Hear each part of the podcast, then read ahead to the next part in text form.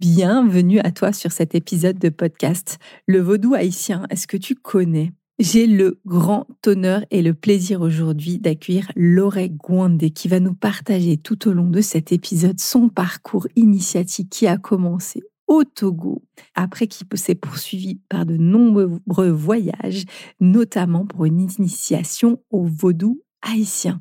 Je te souhaite une très belle écoute et un beau voyage. Bonjour, moi c'est Virginie, auteure du roman Namata, là où tout commence, dans lequel je vous livre mon histoire entre le Brésil, l'Afrique et l'Europe. Initiée dans une tradition afro-brésilienne depuis plus de dix ans, je suis aujourd'hui accompagnatrice spirituelle multiculturelle. J'invite chacun et chacune à initier son pèlerinage intérieur pour trouver sa propre foi. Dans ce podcast, on parle religion, spiritualité sans langue de bois, sans tabou et dans le respect indispensable des croyances de chacun. Alors aujourd'hui, j'ai le grand plaisir d'accueillir Laurey Gwonde, qui a tout un parcours que j'ai découvert, en tout cas que je vais découvrir aussi avec vous, euh, qui a tout un parcours initiatique. On verra où il va nous faire voyager, dans quelle tradition il va nous faire voyager. Enchanté. enchanté. Loré on avait dit Pierre, mais, mais on va t'appeler comme ça, Loré Et déjà, c'est déjà une première information. Qu'est-ce que c'est ton nom déjà? Alors, Loré Gwandé, ça veut dire l'orage gronde en créole, haïtien. Et en fait, alors au milieu des années 2000, j'ai été donc initié au vaudou haïtien. Je suis parti trois fois sept mois euh, en Haïti. Euh, et j'ai, dans le cadre du dernier grade, euh, celui qui te donne l'accession à, à, la prêtrise dans le vaudou haïtien, euh, tu es enfermé dans une cellule initiatique pendant euh, pendant sept jours dans le noir total, etc.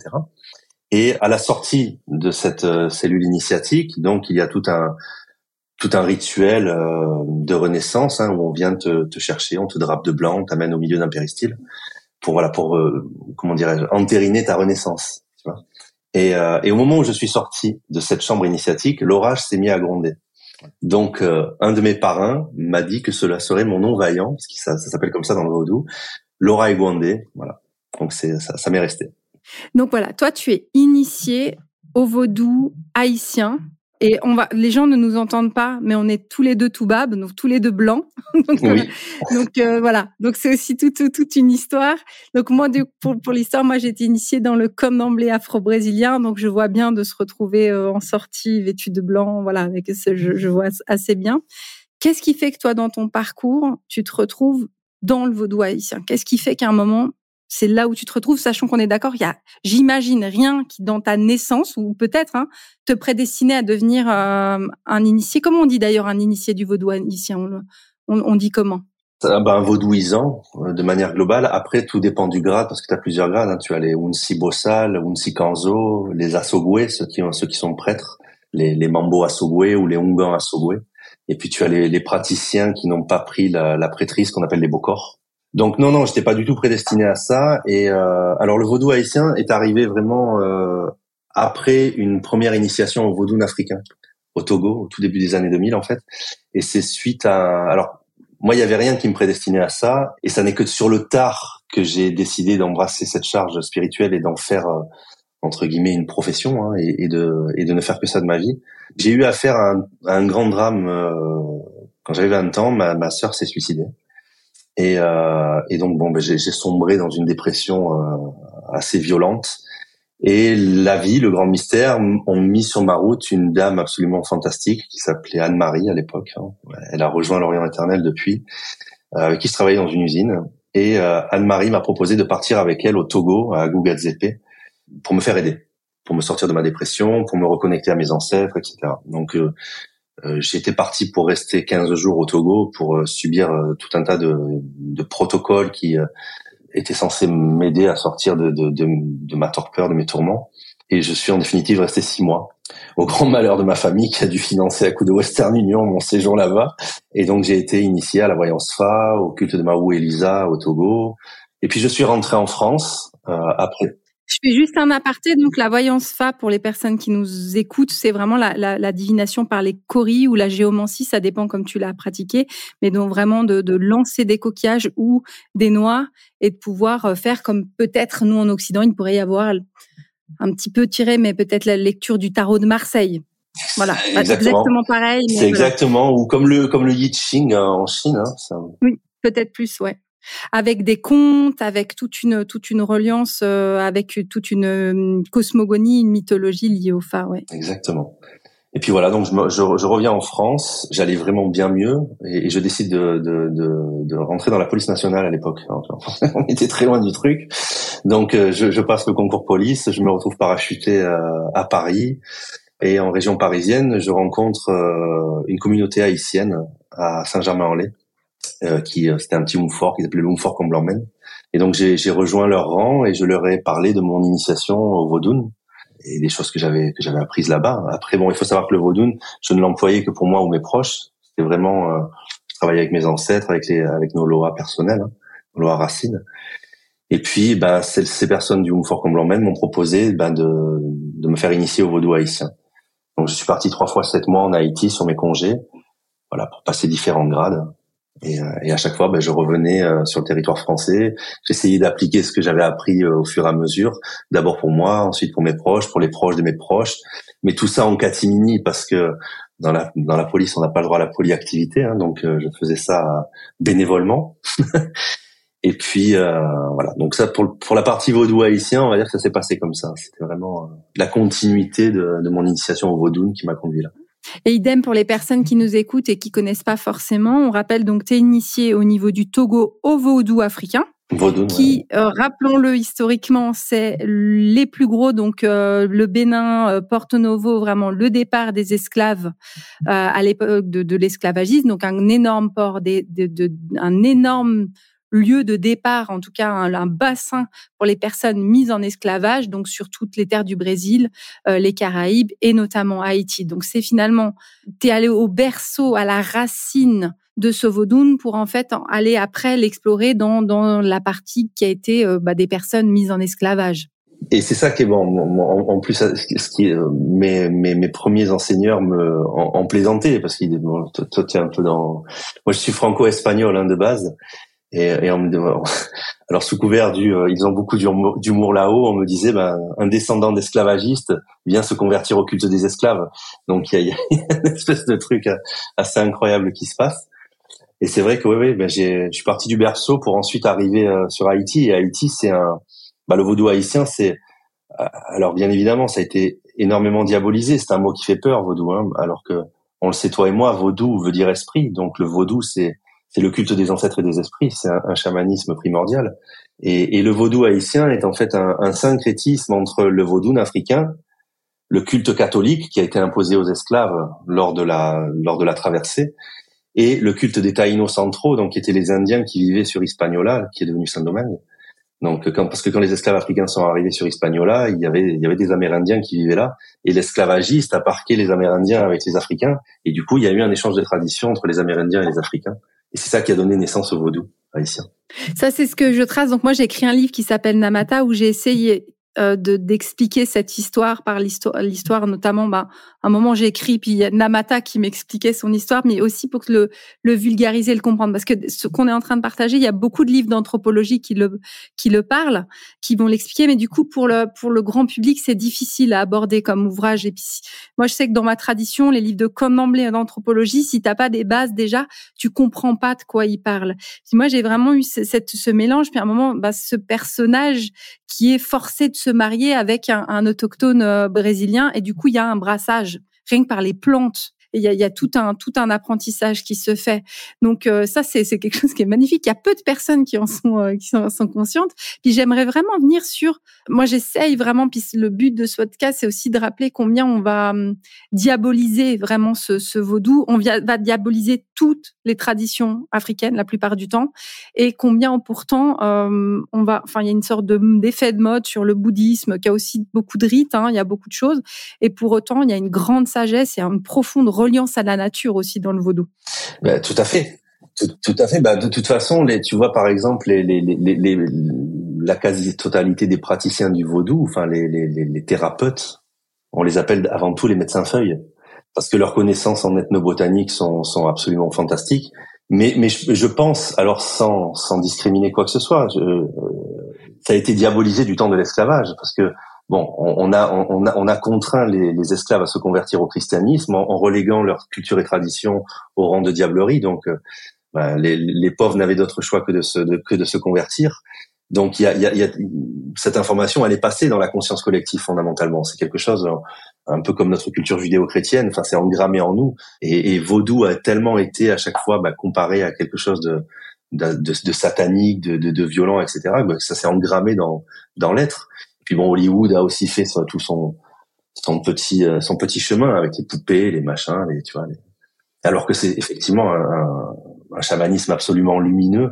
Il y a il y a des euh, bon comme partout, il y a des gens qui vont polariser l'énergie de manière malveillante. Mais ça, même au fin fond de l'Amazonie péruvienne, dans d'autres ethnies, tu vas retrouver des gens qui détournent les choses pour euh, à leur propre fin, etc. Donc ça, c'est ça, c'est fondamentalement dans l'homme. Le message de Jésus aussi, hein. il, est, tourné un peu comme on ah veut. Ben, ben complètement. ah ben, me lance pas sur le sujet parce que j'ai, pris, je suis un, je suis un enfin, je, me suis énormément intéressé à la Bible euh, avant de, de partir en Afrique parce que je me, je me réfugiais un peu là-dedans. Et c'est vrai que ben, l'enseignement premier de Yeshua, c'était euh, de pousser à l'homme à, à, sortir du dogme et à vivre sa spiritualité comme il l'entendait. Donc je pense que le pauvre ami, s'il apprenait qu'on a fait de ses enseignements une religion, il serait pas très content. voilà, qui, qui, en plus est assez sélective sur. Euh, il parle de l'amour, mais l'amour quand même, il est conditionnel. Enfin, ça faut avoir un certain profil. Enfin, il y a plein de plein de courants. Pareil, dans, dans, la chrétienté, il y a énormément de courants et notamment des courants très ouverts. Mais mais je pense dans, dans, dans toutes les traditions, à partir du moment où on arrive à se convaincre qu'on détient une vérité, l'évolution elle est terminée. C'est ça, c'est ça le je, ne sais pas est la porte ouverte sur l'absolu de toute façon. Et du coup, toi, si je reviens sur ton histoire, comment tu vis ton premier voyage? T'arrives, partons celui en Afrique, t'arrives ton premier voyage, parce que moi je me souviens de ma première arrivée au Brésil. Tu là, mais où suis-je? Que fais-je ici? Comment ça se passe? Donc, pro... Donc t'es en dépression, t'es pas bien, et tu te retrouves au Togo avec des rituels. Voilà. Comment ça se passe pour toi? Violemment, violemment. Bah, pour moi, c'est un choc. J'avais jamais voyagé de ma vie. Euh, bon, pas à part en Europe, hein, dans des petits. Donc, je, je, m'étais jamais confronté à une culture aussi différente de la nôtre. Tu vois. Bon, j'ai eu la chance quand même d'être accompagné. On était un petit groupe.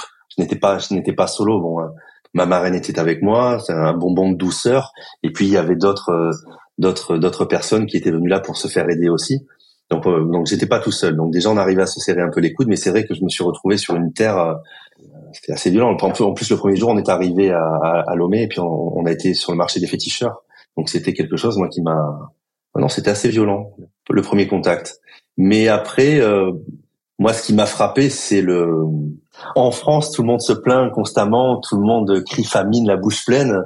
Et, euh, et là, je me suis retrouvé face à des gens qui n'avaient que très peu de, de choses pour vivre qui vivaient euh, dans une simplicité absolue et pourtant euh, une joie de vivre absolument incroyable, une foi inébranlable.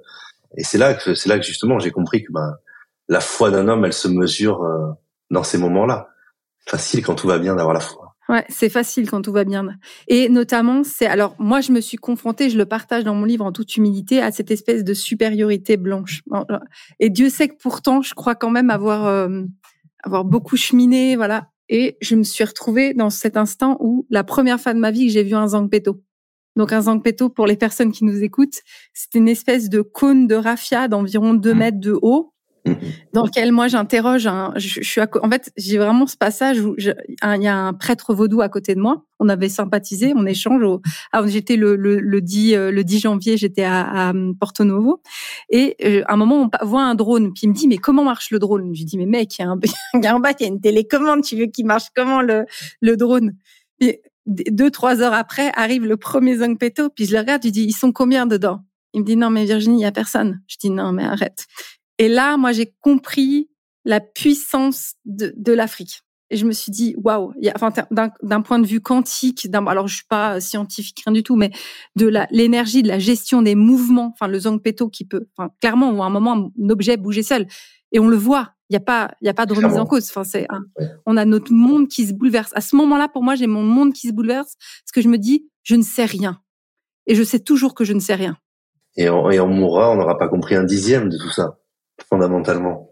C'est, et c'est ça qui est absolument génial. C'est de se, enfin, de se rendre compte de l'étendue de notre ignorance. Et j'en ai vu parce que même après, en partant en Haïti ou en Amazonie, etc. Enfin, il, j'ai vu des choses absolument incroyables, mais je sais fondamentalement que même si j'arrive à mettre des mots là-dessus, les mots c'est pas la chose.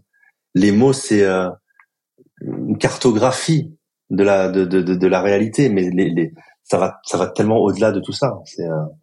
Est-ce qu'aussi tu aurais envie de, de, de partager donc c'est des pratiques un petit peu un petit peu chamaniques hein, dans l'ensemble. Je, je j'utilise ce mot avec beaucoup de je différencie déjà le chamanisme traditionnel du néo-chamanisme donc sur lequel je, je, vais regarder à côté. Tu vois, quand tu partages, tu partages maintenant, du coup, ça veut dire, tu as dit premier voyage il y a en 2000, tu m'as dit, ouais. t'es 24 ans, es 24 ans que t'es dedans. Donc on ne devient pas chaman en quatre week-ends ou en cinq week-ends.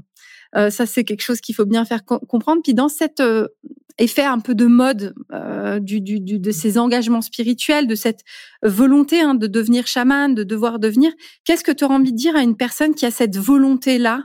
De se faire initier. Ben, J'imagine que tu l'as aussi. Moi, j'en ai aussi dans ma dans les personnes qui viennent me voir où y a, ils arrivent, on les a vus deux fois, puis ils veulent se faire initier. Qu'est-ce que tu leur dis, toi? T'as pas fini d'en baver? Non, parce qu'en plus, fondamentalement, moi, j'ai vraiment concrètement, hein, et, euh, je n'ai pas choisi. Vraiment, au plus loin où j'essaie de me souvenir, j'ai pas choisi de devenir chaman. Bon, alors chaman, c'est un mot tongouz. Hein. En plus, il est, il est, c'est un mot sibérien qui veut dire celui qui, celui qui sait ou celui qui voit dans le noir. Euh, donc maintenant, chaman, on l'emploie à toutes les sauces. En Afrique, ce sont les bokonons. Voilà, c'est les curanderos en Amérique du Sud. C'est les hommes médecine en Amérique du Nord. Voilà, mais euh, c'est un vrai sacerdoce. Tu, tu, tu, deviens esclave de ça fondamentalement. Tu deviens esclave de ça.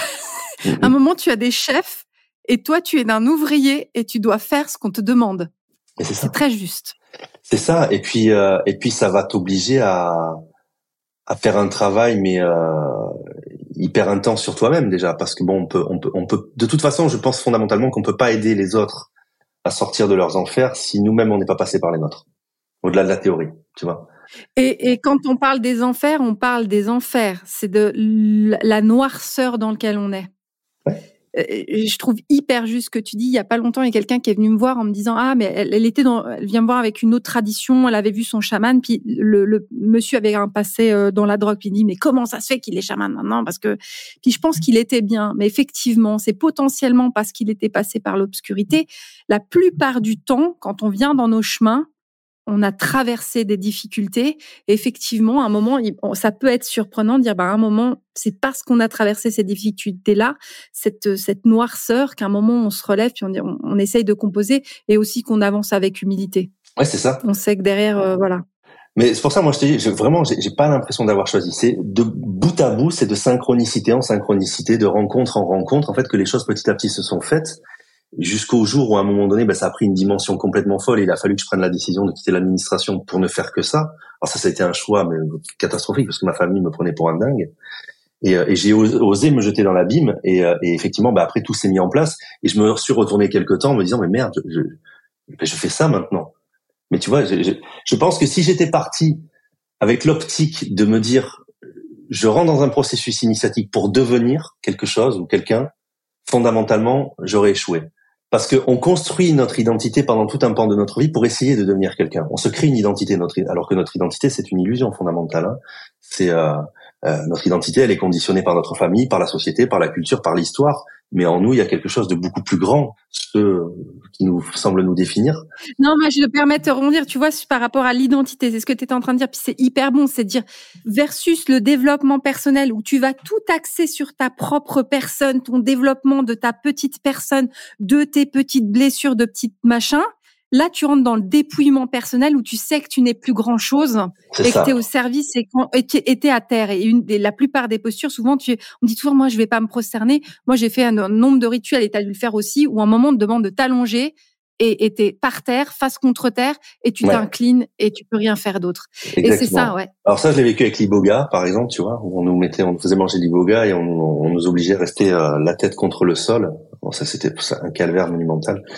Mais tu vois, pour revenir à ce que je, je fais juste, euh, juste aussi un pont, c'est l'équivalent de l'ayahuasca, mais dans une version africaine, pour qu'on comprenne un petit peu. C'est ça. C'est une écorce d'arbre. C'est un, une écorce d'arbre qui est, qui est, qui est ingérée c'est une énergie très masculine on, et, et c'est censé nous connecter justement à nos ancêtres et à nos, à nos racines profondes. Alors que l'ayahuasca, on est, on est une démarche, euh, c'est une énergie qui est beaucoup plus féminine et qui va nous connecter à, à beaucoup d'autres choses. Mais euh, tu vois, pour en revenir vraiment à ce que tu me disais tout à l'heure, quand je te disais, si, si, si quelqu'un entreprend une démarche pour devenir, la démarche, elle sera tronquée. Et ça, c'est Krishnamurti qui nous l'a enseigné, parce que dans devenir, il n'y a pas être. Donc il faut, si, tu veux arriver de toute façon à évoluer, il faut que tu sois dans l'instant et pas dans une espèce de projection de ce que tu feras, parce que cette projection, c'est le fruit de l'œuvre, tu vois. Et il faut faire les choses pour l'œuvre et pas pour le fruit de l'œuvre. À partir du moment où tu fais quelque chose pour devenir quelque chose, la démarche elle est tronquée, à mon sens. Ça c'est une des choses effectivement, c'est puis c'est d'avoir aussi ce travail sur l'humilité de dire pourquoi tu as envie de devenir. En fait, il y a quoi derrière Et en général, il y a l'ego parce que et tu vas t'y confronter. Il y a, y a des moments dans, enfin, je sais pas si tu l'as vécu, mais dans les initiations, mais de solitude, mais profonde. Moi, j'ai pu euh, pleurer énormément parce qu'à un moment, tu dis mais mais puis pas que euh, on est pas grave quand vous êtes euh, enfermé pendant plusieurs jours, qu'il y a des moustiques, qu'il y a alors moi effectivement on est il y a juste une petite meurtrière hein, euh, enfermée pendant une semaine euh, sans contact avec personne, euh, les, avec des plats d'offrandes, que ça pue. Enfin, parce que je peux pas dire autrement, parce que quand ça fait six jours qu'il y a des offrandes, le, à partir du cinquième jour, ça commence à être rude, que vous avez des couvertures de moustiques de partout, que vraiment tu dis mais je pourrais être au club med. Mais c'est la dissolution de l'ego qui, veut, qui, qui, impose ça, parce que de toute façon, on est obligé de, on est obligé de, de briser les conceptions qu'on a de nous-mêmes et de mourir. Enfin, que celui que l'on était meurt pour laisser place à celui que tu seras fondamentalement. Mais tous les processus initiatiques que j'ai rencontrés, effectivement en Afrique, en Haïti, dans le Djevo, où là t'es enfermé euh, sept jours dans le noir le plus total. Hein. Donc c'est vraiment euh, et, quatre jours de et, quatre jours de jeûne, tu vois. Et même si tu vas chez les Shipibo Konibo ou chez les Achaninka, etc. De toute façon, toutes les procédures initiatique impose l'isolement.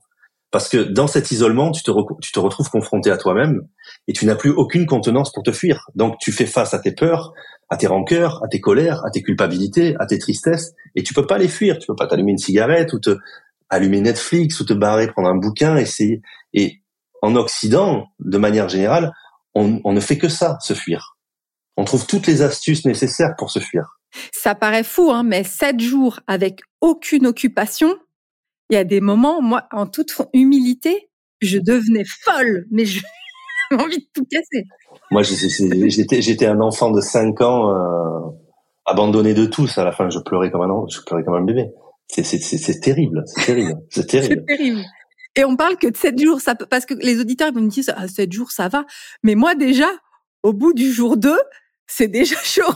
Ah ouais, non, c'est chaud. C'est chaud. On n'est plus habitué. On a notre téléphone, on continue. On est, puis avec le téléphone maintenant, on est continuellement.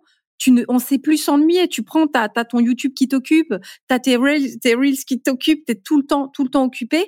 Là, il y a rien. Et effectivement, le miroir, il est de toi à toi. Exactement, exactement. Et c'est ça qui, qui permet aussi, à un moment donné, bah, justement, d'être dans une, dans un discernement absolu de ce qui te définit fondamentalement.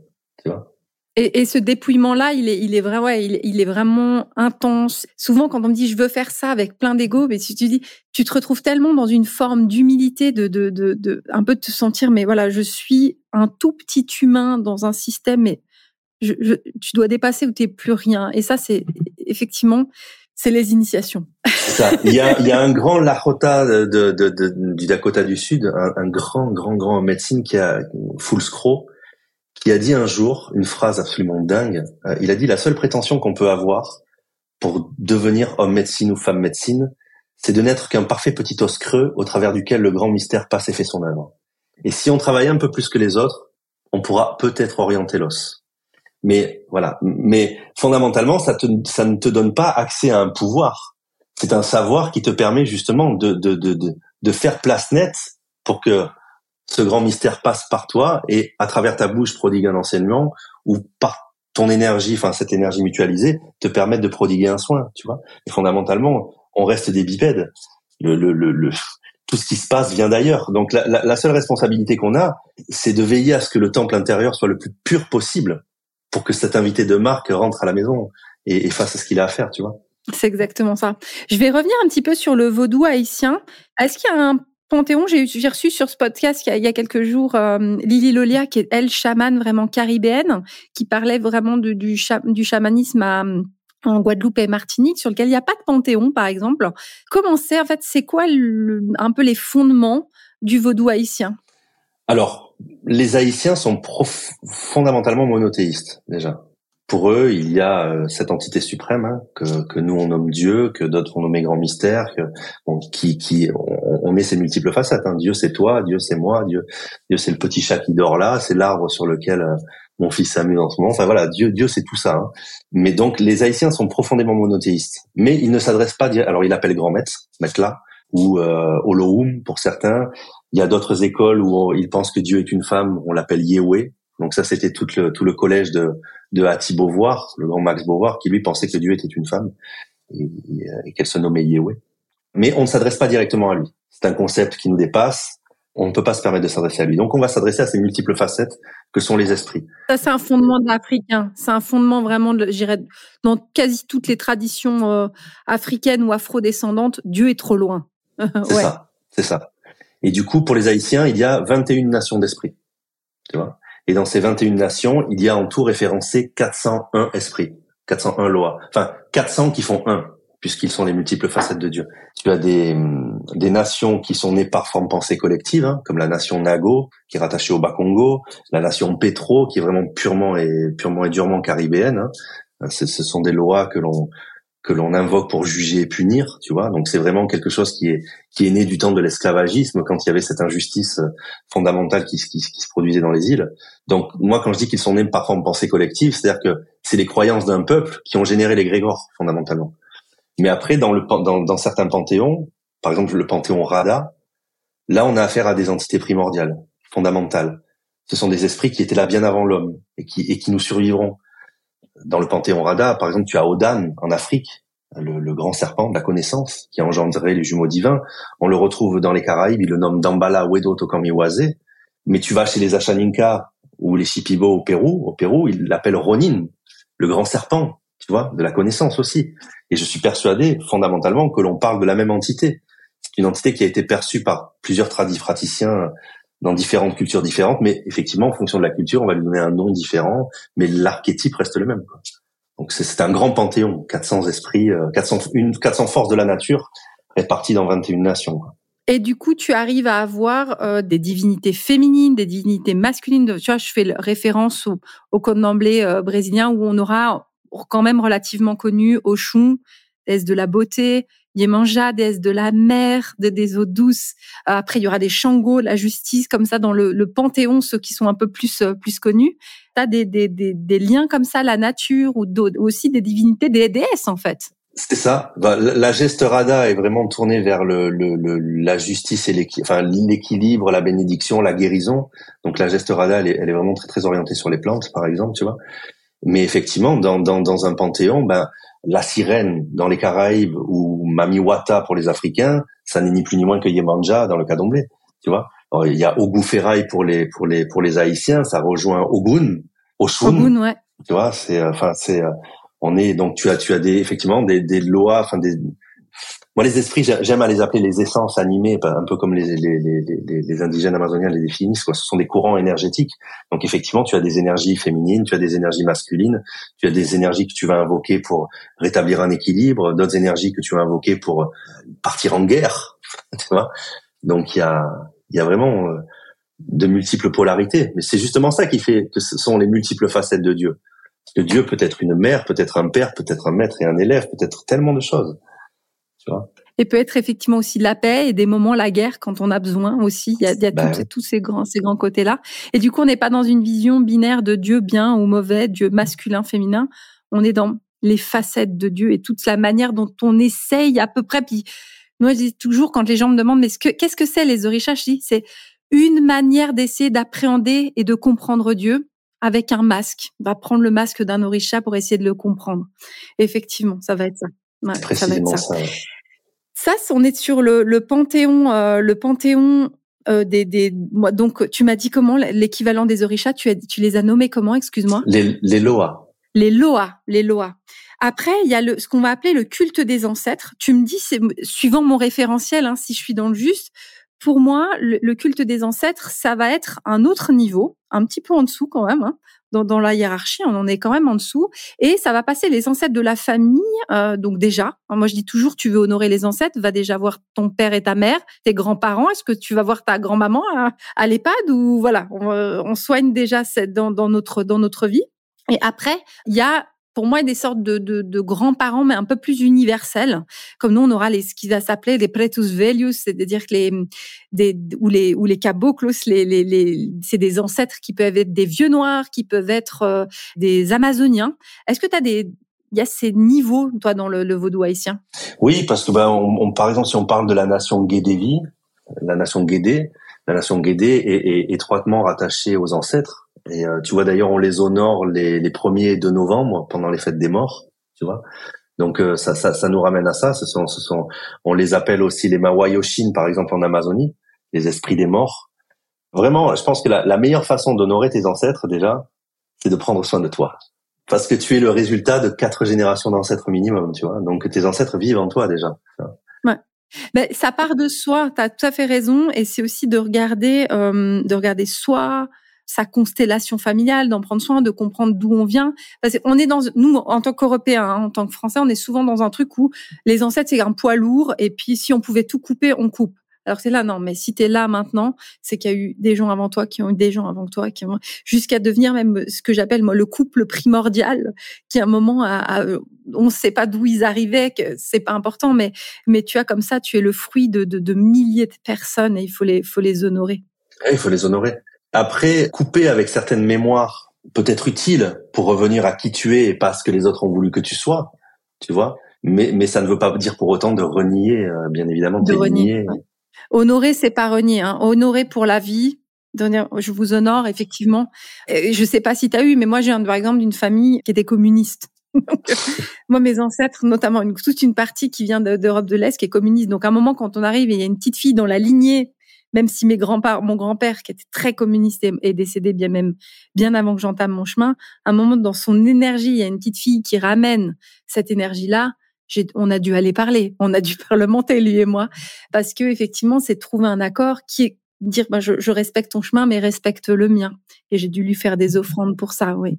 C'est on doit trouver puis juste de remercier effectivement. Mais mais tu vois c'est c'est je, je, dis toujours ça aux gens quand ils me disent mais de quelle manière je peux je peux honorer les esprits ou travailler avec les esprits? J'incite toujours les gens déjà dans un premier temps à se connecter à leur lignée ancestrale adresser un hôtel pour les ancêtres, ne serait-ce que déposer un verre d'eau, voilà. Et j'honore et je rends grâce à ma lignée maternelle, et j'honore et je rends grâce à ma lignée paternelle, aux ancêtres qui me sont connus ou aux ancêtres qui me sont inconnus. Et déjà, rien que le fait de rentrer dans cette démarche-là, déjà tu te connectes à eux fondamentalement. Et les ancêtres sont par essence les esprits qui nous veulent le plus de bien, tu vois, fondamentalement. C'est ça. S'ils sont bien alignés, bien posés, ils ont reçu ce qu'ils avaient besoin, normalement, oui. Je vais obliger de faire un petit parallèle. Tu me, tu me dis euh, si ça va pour toi, mais souvent, le vaudou, le d'emblée va être vu, même par exemple des Haïtiens, ou tu, enfin, je connais des Haïtiens, donc je sais qu'il y a ceux qui sont euh, vaudou haïtiens, puis il y a ceux qui sont fondamentalement contre. Il y aura la même chose au Brésil, hein, il y aura vraiment les personnes pro d'emblée euh, et d'autres qui sont justement en lutte contre, parce qu'il y a cette espèce de noyau et de peur de la magie noire. Qu'est-ce que tu auras envie de dire en fait? Et c'est le constat malheureusement on va pas le renier, c'est pratiqué comme dans, c'est ce qu'on disait un petit peu en introduction. Hein. Bien sûr, quand on a du pouvoir, on peut faire du bien, on peut faire du mal. Après, c'est toute une gestion de ses émotions, euh, notamment quand on pratique. Hein. C'est pour ça qu'on a tant d'initiations, c'est qu'on essaye de pas être touché vis-à-vis de choses parce qu'on a trop dans les mains et qu'effectivement, on peut faire du mal. Mais de l'autre côté, de pondérer que ce n'est pas que ça. Toi, tu vois ça comment et tu réponds à ça comment? Bah, Le combat entre Dieu et le diable, c'est pas quelque chose d'extérieur. C'est quelque chose qui se passe en nous. D'ailleurs, le mot Satan, voilà, le mot Satan, ça vient de l'hébreu Satan, et Satan, ça veut dire l'adversaire intérieur. Donc Satan, c'est pas une entité extérieure. Satan, c'est cette part obscure qui est en toi et qui, par tous les moyens, va essayer de t'éloigner de ta, de ta divinité. Donc effectivement, tu as des gens qui se laissent happer par cette euh, part obscure qui est en eux, et puis t'en as d'autres qui voilà qui restent dans dans ce combat pour faire émerger leur divinité. Donc euh, effectivement, bah, de que ce soit dans n'importe quelle tradi, euh, tradi, tradition, bah, tu auras toujours des personnes qui vont polariser certaines choses pour leur propre bénéfice ou pour essayer d'avoir du pouvoir sur les gens ou sur les ou, sur les événements ou sur les personnes. Et puis tu en as d'autres qui vont employer ça de manière bienveillante mais euh, mais mais parce que je pense que cette cette dualité elle est dans l'homme de base. Donc il y a oui, effectivement, dans le vaudou, il y a certaines personnes qui euh, vont pratiquer pour euh, voilà à des à des fins un peu funestes, et puis tu en as d'autres qui vont pratiquer de manière très très bienveillante. Mais mais mais partout, je suis sûr que même en Mongolie, ça se passe comme ça, tu vois. la, première, la, la, première sorcellerie, c'est la pensée. Si tu si tu jalouses ton voisin, que tu que tu ressasses de manière obsessionnelle des pensées contre lui, tu vas l'impacter énergétiquement. C'est la première magie noire. Moi, je dis la première des magies noires, c'est la jalousie. C'est ça. Et on est tous des sorciers magie noire à des moments. Mais, mais, clairement, moi, enfin, je, je, reçois énormément de, de, de, personnes. Euh, alors, il y en a beaucoup qui, qui, qui, pensent être sous le coup d'envoûtement, mais quand on commence à creuser, on se rend compte que c'est des choses qui sont auto-générées hein, par la peur, etc. Mais tu as beaucoup de gens qui sont impactés par ce qu'on appelle des formes pensées obsessionnelles. Et la forme pensée obsessionnelle, elle est générée par le ressassement de pensées qu'une personne extérieure peut avoir contre toi. Donc elle peut le conscientiser si elle allume sa bougie, son encens et qu'elle fait son rituel. Le rituel et tout le tralala poète poète qui entoure le rituel n'a vocation qu'à appuyer une volonté et une intention, tu vois. Donc euh, celui qui dénonce la magie noire et puis qui à côté euh, souhaite voir mourir son voisin parce que euh, ça est trop haute, et où la frontière Tu vois ce que je veux dire? Et ça va, ça va très vite. Hein. Ça va être, euh, bah là, c'est drôle, mais ça peut être euh, le, le vouloir le mari d'une autre, vouloir le travail d'un autre. Enfin, c'est toutes ces petites choses où on désire ce que l'autre, on ne se satisfait pas déjà de ce qu'on a, on est dans le désir de ce que l'autre a. Dans la reliance, du coup, je vais revenir dans le vaudou, euh, dans le vaudou vraiment dans le, le berceau, ce que je, je savais pas que c'était vraiment aller comme ça dans le berceau, euh, dans le berceau euh, togolais béninois. Comment ça s'est passé du coup aussi tes, tes initiations? Comment ça s'est passé en fait cette rencontre aussi avec avec l'Afrique? Comment ça s'est passé? Au-delà juste Enfin évidemment il y a le, le, cette rencontre avec avec une culture différente. Comment tu as été accepté en tant que blanc? Comment ça s'est passé ces premiers mois? Alors bon, euh, accepter, euh, ne nous valons pas la face. J'ai été accepté puisque j'ai, on a, on a payé pour aller là-bas. Donc fondamentalement, euh, on était bienvenus et on, et vraiment la, démarche première, c'était de se soigner. Donc tu vois, vraiment la démarche première, ça, n'était pas d'être initié à tout ça. Et c'est justement quand j'ai commencé à, à travailler avec eux, qu'ils ont commencé à prodiguer leurs soins, enfin il y a eu tout un tas de choses, bah, que je me suis rendu compte bah, de, de, de la puissance de ces rites et j'ai eu cette sensation très étrange, je, je, le disais même un jour à, ma fille, d'être revenu à la maison, fondamentalement. Il y avait quelque chose qui, enfin, ça réseau. C'est comme si on, on, me disait des choses que fondamentalement je savais déjà, mais qui étaient enfermées dans quelque part en moi. Je sais pas comment je pourrais le décrire de mieux que ça. Bah, ça a été un choc à tout point de vue. Tu as eu des problèmes de langue ou, ou du coup il te parlait en français ou tu as dû apprendre, euh, as dû apprendre une des langues? Non, non, il parlait en français et puis j'étais avec euh, J'étais avec Anne-Marie justement qui euh, qui servait d'interprète pour euh, parce qu'il y avait un vieux Boconon qui lui ne parlait pas français et on, on, avait toujours des gens qui nous expliquaient. Enfin, donc on a créé nos fétiches, on a parce qu'aussi dans l'apprentissage, alors là on va être un petit peu plus spécialisé, mais l'apprentissage du fa, comme moi je le connais, hein, de jeu, enfin j'ai pas la prétention de tirer le fa. Hein, je, moi j'ai appris les, la lecture des coris euh, méthode brésilienne, donc qui est quand même très différent, qui a beaucoup changé. C'est aussi beaucoup de contes. Comment tu t'es approprié en fait toute cette euh, ces contes? En fait, moi j'ai toujours eu une appréhension en fait, ne pas comprendre toute la symbolique qu'il y avait derrière. Un crocodile ou un serpent d'une tradition à une autre, ça peut quand même être perçu de manière très différente. Ça peut être très sacré comme ça peut être très diabolique. Des fois même d'une société à l'autre. Et euh, Diallo m'avait dit un jour, de toute façon, vois ce qui résonne en toi. Parce que ce sont tes archétypes personnels hein, qui, qui sont titillés à ce moment-là. Donc comment tu perçois la chose? Est-ce que parce qu'à chaque fois je lui demandais mais est-ce que c'est de bon augure ou de mauvais augure? Il me disait toujours comment ça résonne en toi? Comment ça bouillonne en toi.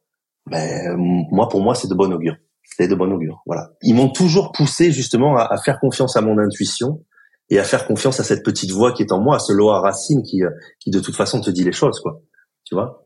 Alors, Parce que parce que d'une société, même même en Haïti, d'une société à l'autre, il y a des divergences d'idées qui sont absolument incroyables. Hein. ils s'accordent pas tous sur les mêmes choses, effectivement. Ça, ça c'est ça, tu l'auras effectivement dans toutes les toutes les traditions ou un moment, mais effectivement d'un temple à un autre.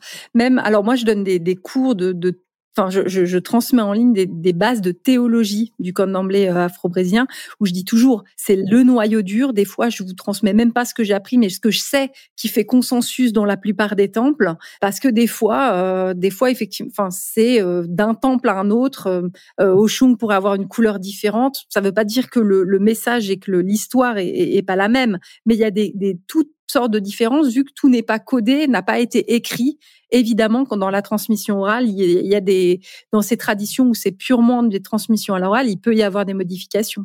L'Egba, l'Egba en est le parfait exemple. En Afrique, l'Egba, c'est un, c'est un, un trickster, hein, un peu, c'est un peu le, les yoka pour les Amérindiens, ou c'est un peu le même le baron samedi. Tu vois, c'est, c'est, c'est, c'est quelqu'un d'un peu fantasque, d'un peu. C'est les, les choux au Brésil. Et, et, tu vas en Haïti, l'Egba, c'est un vieillard gardien du portail. Et tu as d'autres écoles, par exemple au péristyle de Mariani, il nous disait, mais l'Egba n'est pas un esprit. L'Egba, on a tous un Legba en nous. L'Egba, c'est le portail intérieur qui est en nous. Toutes les grandes cérémonies du vaudou haïtien commencent par cette prière à l'Egba pour ouvrir le portail. Mais fondamentalement, c'est une, mise en condition intérieure pour justement décrocher de la réalité ordinaire et passer sur ces autres plans de conscience où tu vas capter les esprits, tu vois. Et puis c'est hyper intéressant parce que les choux, les... alors là on va loin, hein, j'espère que j'aurais pas perdu les auditeurs, mais cette divinité échoue qui est la divinité qui pourrait paraître, qui en tout cas pour les colons est passée la plus diabolique, euh, qui est parce que elle a, elle a, elle, elle peut avoir des, des attributs euh, très euh, sexuels. Hein. c'est les, les divinités où il peut y avoir des phallus en érection, il peut y avoir, euh, il peut y avoir ce lien en fait le plus proche de notre humanité en fait. Voilà, il y aura, il y aura ce lien-là, et on va faire des offrandes d'alcool, euh, voir la personne en transe qui peut boire beaucoup d'alcool, ce qui nous, dans une vision judéo-chrétienne, tout de suite, s'il y a de, la cachaça ou du, du ou là, ça va être, ouh là là, ça va pas, c'est, c'est pas des bonnes énergies. Mais c'est cette énergie-là la plus proche de la nôtre, et c'est exactement ce que tu dis, c'est que d'une tradition à une autre, ça reste celui qui ouvre les portes et celui par qui on commence celui par qui rien ne se passe. Ouais. Exactement. Mais c'est pour ça que je pense que fondamentalement, la tradition, elle n'a fonction, si tu veux, qu'à poser une structure et à permettre une et à permettre euh, une prise de conscience. Et euh, mais mais si tu veux évoluer sur ton chemin spirituel, je pense qu'à un moment donné, il faut s'autoriser à désapprendre tout ça, parce qu'on peut pas remplir un vase qui est déjà plein. Hein. Et ça, je m'en suis rendu compte au fur et à mesure. C'est-à-dire que une tradition, effectivement, alors le vaudou n'a été euh, on va dire, le détonateur pour moi sur, sur le parcours. Mais le, le haïtien a été mon initiation, une des initiations les plus intenses.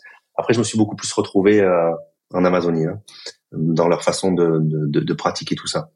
Mais je me suis rendu compte que, effectivement, la tradition te permet de comprendre l'étendue de ton ignorance et te, et te donne les outils pour justement bah, décrocher de cette réalité ordinaire, te mettre au contact des esprits, te faire prendre conscience de leur présence dans ton quotidien et de la manière que tu peux, avec laquelle tu peux interagir avec eux, ramener une connaissance ou prodiguer un soin, etc. Mais la tradition devient très très vite une entrave parce qu'elle elle, ne permet pas de, de t'ouvrir à l'étendue complète de ce grand mystère. Donc il faut arriver à s'en détacher de la tradition à un moment donné. Il faut y arriver. Ouais, c'est ouais, c'est intéressant. Puis pour effectivement, c'est ce que tu disais avec le fa aussi, hein, de trouver tes propres archétypes. C'est là où c'est très intéressant tout ce qui est exploration. J'ai fait, il y a tout un épisode qui est fait aussi sur l'exploration avec euh, l'ayahuasca, où c'est des cérémonies où tu peux aller comprendre aussi plus profondément la spiritualité quand tu, enfin, je sais pas si tu as pu pratiquer, mais en tant qu'initié, à un moment, tu peux descendre en fait, explorer pour explorer aussi ta propre cosmogonie tu peux aller un, un, pas un peu plus loin. Ça, c'est, c'est assez intense et profond. Tout à fait. Ah bah, si, si, l'ayahuasca, j'ai, euh, euh, je suis, ouais, je suis ayahuasquero. On, on, organise, on organise des, des, séminaires en Amérique du Sud. Alors, il y a certains pays d'Europe où c'est euh, autorisé. Alors, comme on est en France, on ne peut pas trop trop en parler et, euh, et en tout cas, bah, il faut bien faire comprendre aux gens bah, que c'est que ça, ça, ça, ça, peut être dangereux et, et c'est pas sans risque, etc. Mais c'est une médecine qui est absolument incroyable pour te permettre justement de déchirer le voile et d'aller voir de l'autre côté ce qui s'y passe. La plante te pousse à te confronter à toi-même de la manière la plus intensive possible. Là, là quand on parlait de tout à l'heure de, des processus initiatiques de sept jours, là en une nuit, tu vas vivre ce que certains initiés vivent en sept jours euh, dans, dans, dans l'isolement, tu vois. Donc c'est, euh, ce sont des processus absolument incroyables. Donc là, j'apprends hein, en même temps. Donc tu as aussi ayahuasca, donc tu as aussi tout un plan qui ferait un épisode de podcast entier, qui, qui est aussi qui est aussi magnifique. Aussi toutes toutes sortes de, enfin voilà, l'ayahuasca qui est vraiment une, bon, évidemment, hein, de prendre avec euh, dans un on répète hein, dans un cadre particulier avec des personnes initiées. Euh, L'ayahuasca, ça se, comme j'ai entendu, on prend pas ça avec. Euh, c'est pas festif. Euh, c'est dans beaucoup de, voilà des, des, des, des, chants très particuliers. Enfin, j'ai déjà eu même des gens qui écoutaient euh, l'ayahuasquero qui chantait à la guitare. Il est libre max. N'importe quoi. Enfin, des gens qui sont partis percher avec l'ayahuasca.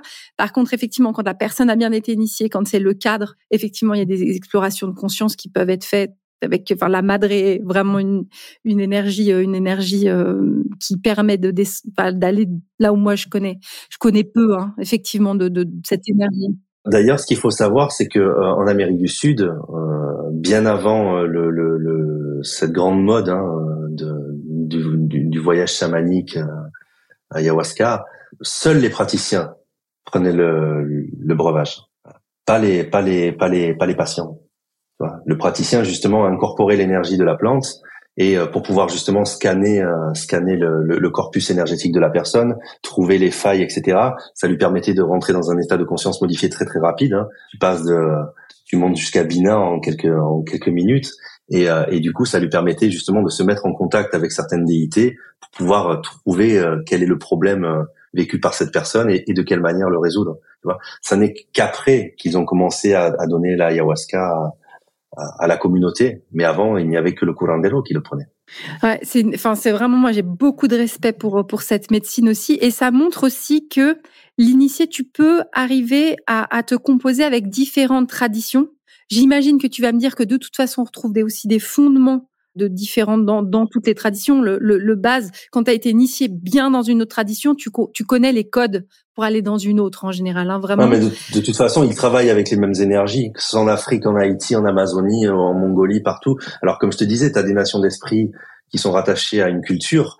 Enfin, moi, j'ai retrouvé des corrélations absolument incroyables. Enfin, des, des, des, des pratiques du vaudou en Amazonie, quoi le, le, fait de dessiner certains symboles au sol pour invoquer certains esprits, travailler avec des parfums d'influence comme la Florida ou euh, ou le, le, le, parfum Pompeia, bah ça tu, tu, en Haïti euh, et dans les pratiques du candomblé, etc. Mais c'est c'est partout. Mais tu vas dans les contreforts de Lucayali en Amazonie, maintenant ils utilisent ça pour attirer les faveurs de certains esprits, tu vois. Mais on est tellement ignorant de toute façon. Enfin, on, tu, tu, parlais du couple primordial alors que peut-être on, on, vient même pas de cette planète, tu vois. Enfin, je, je sais, je sais même pas fondamentalement. on, sait pas. on, sait pas, on sait rien. je dis, on sait pas d'où il vient ce couple primordial. ouais, effectivement. On sait pas. Parce que là, regarde, ils sont en train de parler d'aller coloniser d'autres planètes parce qu'on est en train de démolir celle-là. Mais qui te dit que ça s'est pas passé déjà il y a des milliards d'années que deux trois colons sont arrivés ici pour tout recommencer à zéro, tu vois? Donc on, on... on sait pas. Et euh, on sait même pas si quand tu te connectes à certains esprits, est-ce que c'est pas quelque chose qui, que tu captes sur une autre fréquence qui viendrait d'ailleurs, tu vois? C'est ça qui est génial. Mais c'est ça, on sait pas. Et un genre moment, c'est ça où on sait qu'il se passe des choses, on sait qu'il y a plus grand que nous et on sait pas. Voilà, on sait que ça, on sait que quand tu l'invoques, ça se présente. Bon, faut faire attention euh, parce que des fois, il se présente pas forcément ce que tu invoques, mais euh, on, on, sait que voilà, il y a, y, a, y a un dialogue vraiment possible dans ces sphères-là. Euh, je, je parle pas même d'ayahuasca, mais même dans, dans, certaines pratiques du vaudou, euh, quand tu rentres dans certaines transes, que, que se déclenche ce qu'on appelle la théomorphose, donc c'est que l'esprit du loi vient en toi et te chevauche, il y a une connaissance empirique qui est ramenée, pas quelque chose que tu as appris euh, il y a des dizaines d'années qui remonte à la surface tout d'un coup. C'est quelque chose que tu ne savais pas, une information t'est donnée, et quand tu vérifies dans la matière si cette information elle est, elle est fiable, bah c'est indiscutable. Donc tu te dis, il y a, il y a il y a une intelligence derrière tout ça qui est absolument incroyable. C'est tout à fait vrai. Moi, quand je suis partie la première fois en transe dans un terreau, je, je, on a parlé au-dessus de ma tête je suis partie et en fait il y a eu tout mon corps a fait un mouvement de danse. Donc moi je me souviens de rien. Donc il y a une vidéo hein, qui montre tout mon corps fait un mouvement de danse que moi je n'ai jamais appris, c'est-à-dire que je ne connaissais pas la divinité qui m'a chevauché, donc qui m'a incorporé. Hein. Donc et, et, à un moment là tu dis ok c'était au-delà de moi, je ne connaissais pas les codes. Je sais que ma tête ne savait pas. Intellectuellement je le savais pas. En Haïti, en, Haïti, tu as, le premier, un des premiers rituels d'initiation, c'est le laver tête Et le laver tête, c'est un rituel où on va révéler qui est ton loi maître tête. Donc qui est, l'esprit tutélaire qui qui t'habite. Et, et, justement, au travers de certaines pratiques, la, la transe est déclenchée. Et là, en fait, se manifeste cet esprit-là. Et c'est avec cet esprit-là que tu vas devoir cheminer euh, pendant un temps. Et effectivement, quand t'as pas les références, les codes en termes de mouvement, de danse, de son, de et que tout d'un coup ça s'empare de toi c'est ça. Et là tu dis, tu dis c'est incroyable. Le Régondé, on arrive au bout de cet épisode. Il y aura peut-être des questions. C'est pas impossible que je te réinterviewe un jour en fonction des questions. Je, te rappellerai. Il y a quand même peu de personnes en, Europe avec qui je peux avoir cette qualité d'échange. Je te remercie profondément. Je sais que tu proposes des, accompagnements, des soins. Est-ce que tu peux juste là pour clôturer en parler, dire comment pour les auditeurs qui ont apprécié euh, cet épisode, s'ils veulent bénéficier de tes soins, de tes accompagnements, ça se passe? Est-ce que c'est ouvert? Comment ça peut se passer? Alors c'est ouvert. Bon, euh, j'ai au fur et à mesure, bon parce que j'arrive, euh, j'arrive à 45 balais, tu vois, donc j'ai j'ai pérégriné euh, comme il fallait. Donc j'ai, je, continue de me former à plein plein de choses. Donc j'essaie d'aider les gens en fonction des problématiques qu'ils rencontrent, parce que l'être humain de toute façon c'est un c'est un animal d'une complexité sans nom. Hein. Il, y a, il y a plus de connexions là qu'il y a d'étoiles dans le ciel. Donc quand quelqu'un vient avec une problématique, telle ou telle problématique, on va essayer justement, bah, par rapport à son histoire familiale, son mode de vie, ses croyances personnelles, etc., bah, de, de travailler de différentes manières. Donc j'aide les gens avec des protocoles ethnothérapeutiques. Donc je, j'aide les gens donc avec des médecines traditionnelles indigènes, hein, que ce soit à l'échelle phytothérapeutique ou énergétique, etc. Et puis j'aide les gens de, de manière spirituelle à, à, la grâce des esprits. La seule façon que l'on a de me solliciter, bah, c'est ou de prendre rendez-vous via le secrétariat pour bah, pour un premier entretien, pour que la personne puisse, puisse m'expliquer bah, ce qu'elle traverse, qu'est-ce qui se passe, quelle est quelle est la nature de la problématique qu'elle rencontre, ou ben simplement de m'envoyer un petit mail pour voilà pour m'expliquer ce qui ne va pas. Et puis ben ensuite après euh, deux trois petites analyses, de petites études, deux trois petits entretiens, on va essayer de de trouver les outils euh, qui, qui pourront l'aider. Donc ça peut passer par la la métagénéalogie, comme par des soins énergétiques, comme de, des protocoles qui vont nécessiter bah, que la personne vienne passer une semaine avec moi en, retraite pour pour travailler plus profondément sur les choses. Après, je peux me déplacer pour les purifications de lieux, pour tout un tas de choses aussi. Enfin, voilà, il y a beaucoup de choses. Et ça, on le trouve sur ton site internet? Ouais, ouais, il est très, très, très détaillé. Et je le mettrai du coup en, en, description de ce de cet épisode de podcast. Ça marche, c'est gentil. L'Oregon c'est un un énorme honneur, vraiment, j'ai un plaisir énorme dans cet épisode de podcast. Je suis désolée, à des moments on est entré, normalement j'essaye d'être grand public, à des moments on est rentré dans un petit peu plus de... Ouais, puis moi, ouais, ouais, puis moi il y a des moments, enfin, j'ai tendance à être un peu à partir non, non. puis moi dès que j'ai j'ai un interlocuteur qui comprend de quoi je parle moi je peux m'enflammer aussi. En tout cas un grand merci vraiment vraiment là que que tous nos guides en tout cas nous bénissent nous envoient toute la lumière. Le lien est fait on restera en contact. De toute façon, on, est dans une période où il va être vraiment nécessaire que chacun fasse le travail qui est nécessaire sur lui pour pour pour, pour préparer l'avenir des générations prochaines. Je, le redis, j'en avais parlé vite fait, j'en avais parlé un jour dans une vidéo. On est dans un apocalypse, mais un apocalypse au sens grec du terme. Apocalypse veut dire révélation. Donc tout ce qui était caché est mis en lumière. Collectivement, on s'en rend compte. Hein, tout nous pète à la gueule on se rend compte que la façon dont on traite le règne animal, ça va pas. La façon dont on traite le règne végétal, ça va pas. La façon dont on se traite les uns les autres, ça va pas. La façon dont on se traite soi-même, ça va pas. Mais on le voit même à l'échelle individuelle. Tout remonte. toutes les douleurs, toutes les choses qu'on a qu'on a voulu euh, cacher sous le tapis sont en train de nous éclater à la figure. Et ça remonte justement pour qu'on puisse travailler dessus et puis qu'on puisse faire euh, voilà créer une nouvelle humanité. Et puis il y a un, une apocalypse veut aussi dire accouchement. Donc je pense vraiment que là, il y a, on, est en train petit à petit de, alors je sais pas combien de d'années, de siècles ou de millénaires ça prendra, mais il est temps de changer de paradigme. Et effectivement, bah, le fait d'inclure la spiritualité dans sa vie de tous les jours, c'est absolument parfait quoi. Pour ça, pour euh, apprendre à se connaître. On va rester là-dessus. Merci beaucoup pour tous et celles qui ont apprécié cet épisode. N'hésitez pas. Donc, je répète, le site est en description du, de l'épisode de podcast. Pour euh, celles et ceux qui ont apprécié cet épisode, n'hésitez pas à mettre des étoiles, à partager aux gens autour de vous, à commenter parce que c'est une manière de soutenir le travail qui est, qui est gracieusement offert de ce podcast. Je souhaite à tous enfin une merveilleuse suite de journée au moment où vous écoutez ce podcast. Je vous envoie toutes mes bénédictions. Merci pour tout.